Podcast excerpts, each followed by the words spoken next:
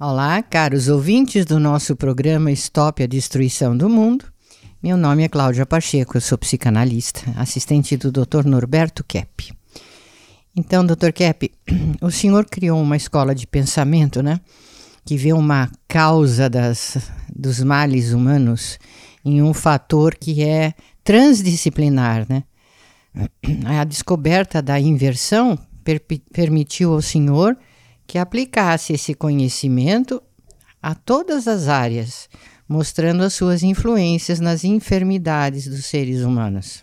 Nosso trabalho, nós temos visto o seguinte, que essa questão assim que traz a humanidade num grande conflito, né? Desespero e até doença, não é bem a questão assim que tem sido explorada, a questão sexual, mas o que traz é, geralmente problemas assim atuais de revoluções e guerras, e não agora, mas também no passado, é a questão mais ligada ao dinheiro.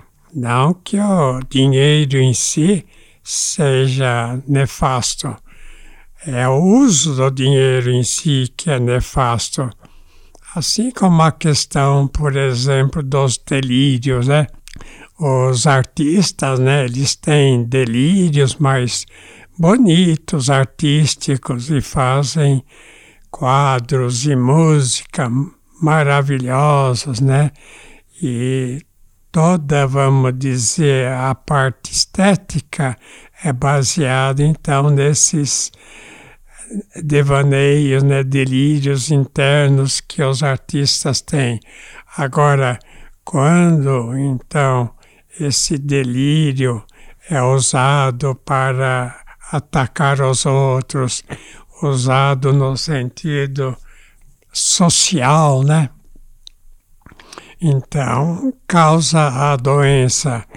E eu quero dizer o seguinte, que a humanidade não fica doente, não está doente por causa da vida afetiva somente, né? Claro que é a base os afetos ruins, mas a humanidade, inclusive, tem sentimentos ruins tem muita raiva, atrito, tem muita inveja, até é, muito a questão, por exemplo, de patologia, de doença, por causa da vida econômica. Então, o dinheiro em si é necessário, é claro, mas o que acontece é o uso do dinheiro então a gente pode dizer, o Ocidente viveu sempre no capitalismo, né? principalmente agora com Adam Smith, que mostrou o valor do dinheiro acima dos outros valores para o uso em sociedade. E houve depois Karl Marx, né, que trouxe essa valorização de uma maneira errada. Enquanto o capitalismo aqui no Ocidente aceitou a espiritualidade, aceitou o judaísmo, aceitou o cristianismo e mesmo o islamismo, né? Lá do outro lado do mundo, por exemplo, na União Soviética, por causa de Karl Marx, que era ateu, que era preguiçoso, que não cuidou nem dos filhos, das filhas que teve, né?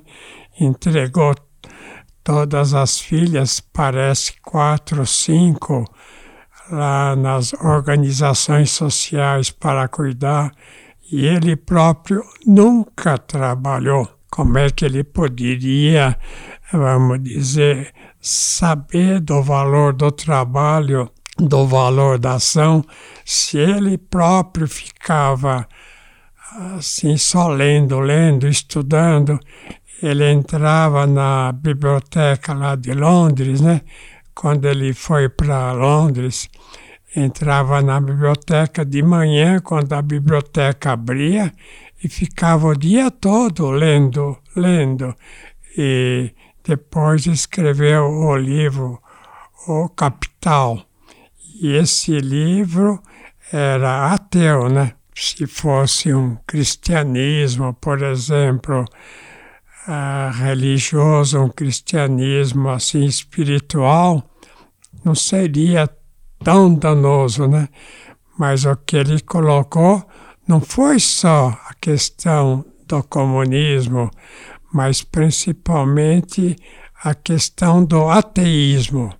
Então a gente via, nós estivemos nesse tempo na União Soviética, nós víamos que as igrejas lá ou foram derrubadas, destruídas no tempo né, do, do comunismo, ou as igrejas se tornaram assim locais para a pessoa tomar banho.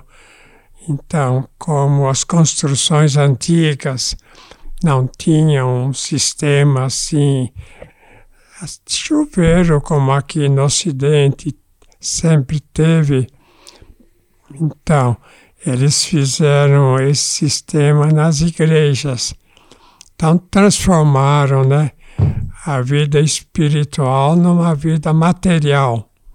E isso é que levou a União Soviética ao desastre até o ponto, então, que eles resolveram parar com esse marxismo que destruiu praticamente a nação.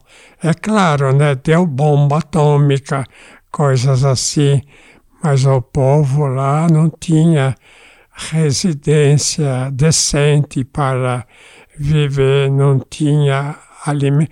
A gente ia em supermercado aí as prateleiras estavam totalmente vazias. Tinha uma coisinha ou outra mas não tinha mais alimento nem para vender. Então foi um período terrível. Então o que acontece, né?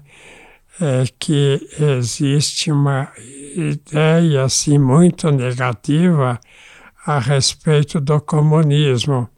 E o comunismo, como é feito, como foi feito, e não pode ser de outra maneira. O comunismo, vamos dizer, não é só desnecessário, é perigoso para qualquer nação. Então, não só né, o capitalismo, excesso né, de capitalismo é ruim, mas é, vamos dizer, de acordo com a patologia um pouco mais amena do Ocidente porque permite a existência da vida espiritual. E esse marxismo que há no mundo é contra Deus. Então, a gente pode dizer né, que a humanidade atualmente vive orientada por um trio infernal. E o primeiro é essa economia injusta, né? E em segundo lugar, né, é essa ideia que difundiram assim de um modo intenso sobre a questão do sexo, né? Então, se ah, no, na vida da psicanálise, né, no tratamento psicanalítico, incentiva a pessoa até um sexo, né? Assim eles chamam normal, né? Melanie Klein, que era desse, assim, seguiu Freud mais aproximadamente, ela escreveu no livro dela, Inveja e Gratidão, que se a pessoa tivesse um sexo normal, então seria normal. E isso invadiu no mundo todo, né? questão de erotomania, ninfomania.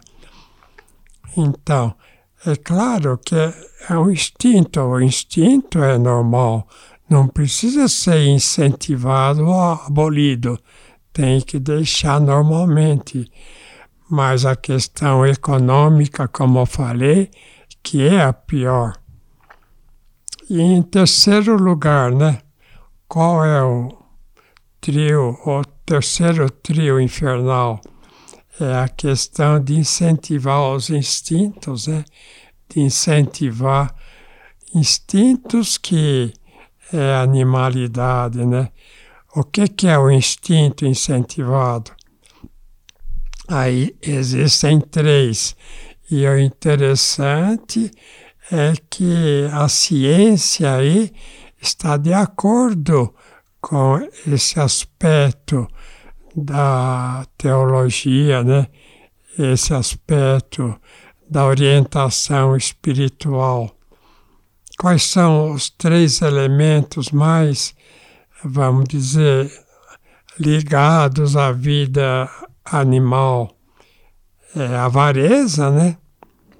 Quando a pessoa não assim quer pegar todo o dinheiro do mundo para ela, né? Então os grandes assim, bilionários, né? A gente fala milionários, é, isso já é passado, é bilionário mesmo, né? Que pega todo o dinheiro impedindo que o povo tenha o necessário para sobreviver. A gula, né? A gula é interessante. Ninguém comenta, mas os médicos sabem. A pessoa que come demais morre mais cedo. Mas a gula pode colocar também na questão das drogas.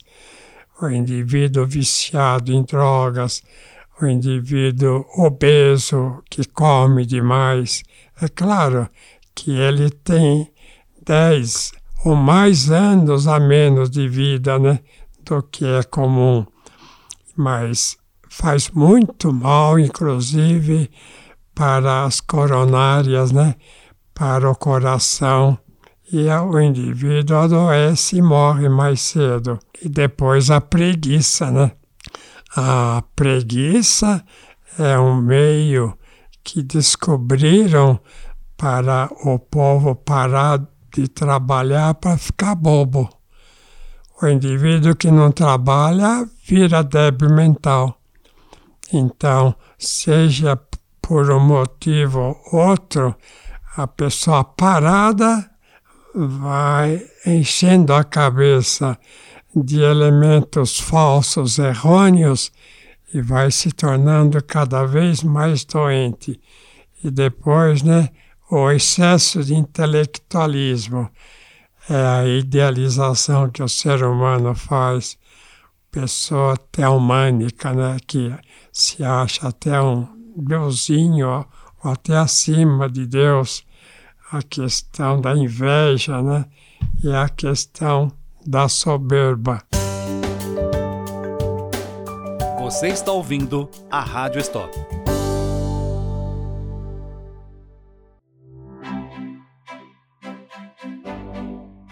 Ventilador de mesa Art Deco, tecnologia mundialmente premiada. Capta e transmite a energia do magnetismo neutraliza ondas prejudiciais que nos cercam, harmoniza o ambiente, fortalece o sistema imunológico. Por isso, quando ouvir falar de Cap Motor, você pode acreditar. Ventilador de mesa Art Deco, saúde e bem-estar. Para maiores informações, acesse o nosso site www.capmotor.com. KEP se escreve K-E-P-P-E-M-O-T-O-R.com. Os meus acompanhantes aqui querem falar alguma coisa? Então, Fala. o senhor falou, achei muito, é, é, é, muito importante. Essa questão que o senhor falou da gula, como os médicos comentam, dá muitos problemas, porque sobrecarrega o corpo todo, né? o próprio coração, as articulações, os joelhos é, 80 a 90% dos diabéticos são obesos. Né? E aí tem a questão também. São vários fatores. Na né? gula, realmente, quando a pessoa come demais, como o senhor também explica, né, que os alimentos hoje em dia também têm muitos agrotóxicos, então cada vez a pessoa comendo mais também é mais intoxicada. E ela afeta todo o corpo, a saúde e vive menos. É, e também essa questão que o senhor comentou sobre a inação, né? Então, quanto mais parada, a pessoa, a gente percebe que ela fica muito doente mesmo.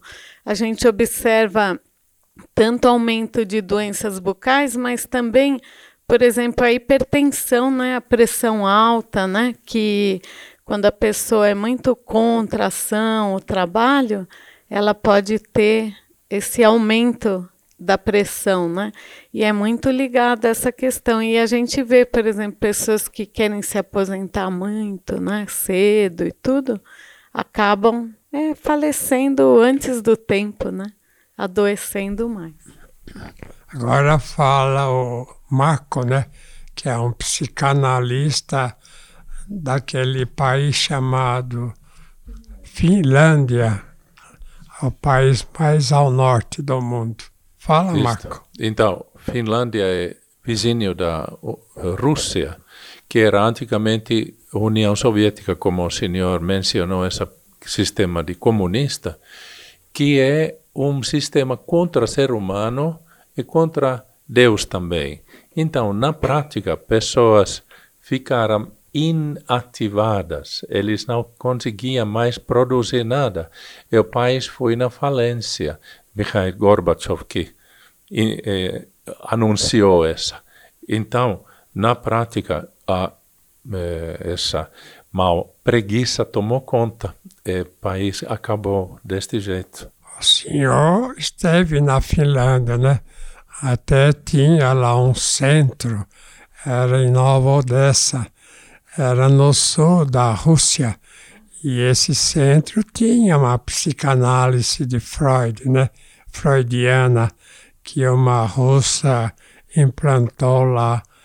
E eles queriam a psicanálise, mas o senhor não quis ficar lá, né? Por quê? senhor até deu essa possibilidade de abrir um centro em Moscou, mas naquela época eh, era talvez um pouquinho precoce ainda, apesar que os russos amavam essa mensagem, pensamento da trilogia analítica, eles até abriram lá no Rostov-on-Don um uh, rádio trilógica, uma estação. Em Moscou também tinha uma livraria eh, que vendia só livros trilógicos, que eles alguns deles tinham esse tipo de fome para uma coisa que levaria, levantaria o país. Eu, nós sabemos que a eh, influência da trilogia até era grande nessa libertação da Rússia. Eles traduziam nossos livros, né? Sem avisar, sem falar nada. Por própria conta. É, mas nosso trabalho é para isso mesmo, né? Não é para ganhar dinheiro, é para ajudar o povo. Então, aí falando em ajudar o povo, né, doutor Kep, é, eu achei tão interessante um outro dia que o senhor falava num programa de televisão das fases né, da conduta do ser humano com relação aos seus erros. Então, o senhor dizia que numa idade mais antiga, o ser humano vivia uma completa hipocrisia, né? Que era aquela coisa de esconder todo o mal que o ser humano fazia e dando uma aparência de que era bonzinho. Depois veio a idade moderna e aí o ser humano entendeu que ele tinha que viver o mal. Ele conheceu o mal e ele achou que ele tinha que viver o mal. E não que ele tinha sempre que viver o bem, mas conhecer o mal do qual ele era capaz. Então, o que aconteceu é que nessa fase, e que nós vivemos muito ainda hoje, é uma fase de muita agressão, né? Que o ser humano tem a ideia de que ele pode viver tudo o que vier na cabeça, é a vontade livre. Então, é a vontade para o bem e para o mal. Então, a gente vê que os vícios são muito vividos assim com intensidade e as uh, virtudes do ser humano foram deixadas para trás, desvalorizadas. O que é isso é coisa de gente utópica e a queda da humanidade foi muito séria nesse sentido, né?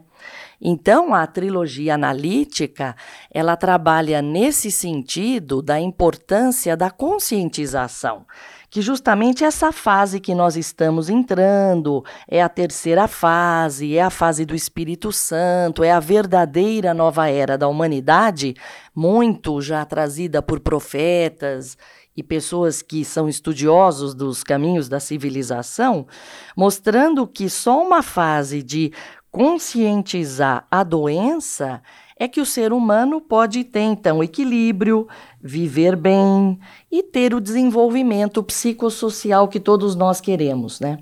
Mas o que a gente vê na prática é ainda que estamos numa fase de transição que ainda vamos ter que uh, reforçar muito essa conscientização da população do planeta como um todo, né? Mas essa é a proposta trilógica. Então, como a doutora Selma está explicando, a maior virtude que temos é controlar os vícios. E é, tem, nunca podemos esquecer que os vícios são muito autodestrutivos. Se a pessoa come demais, acaba com a saúde. A eretomania, a ninfomania, o uso de drogas, tudo que todos os vícios não é, é agressivo não só para os outros, mas principalmente para nós mesmos, para a nossa saúde e para o nosso equilíbrio psicofísico. Todos os exageros são vícios, né, doutora Heloísa? Seja com dinheiro, com comida, com vida sensorial, etc. E uma questão interessante é que a pessoa acha que através dos vícios ela se liberta, mas na verdade ela é prisioneira total, né? Desses vícios. E não se dá conta disso, não tem essa consciência, né? Essa questão da consciência, né? Exatamente. Então, você pode conhecer mais sobre a ciência trilógica visitando o nosso portal keppacheco.edu.br. Kep com dois P's keppacheco.edu.br. Lá você vai ter acesso, além das obras terapêuticas de Norberto Kepp, Cláudia Pacheco e outros autores, as obras publicadas, você também terá acesso aos cursos, aos cursos de trilogia analítica dados pela FATRI, faculdade trilógica, que são à distância, no momento, e são de graduação, pós-graduação, são de extensão universitária e também as oficinas terapêuticas curtas.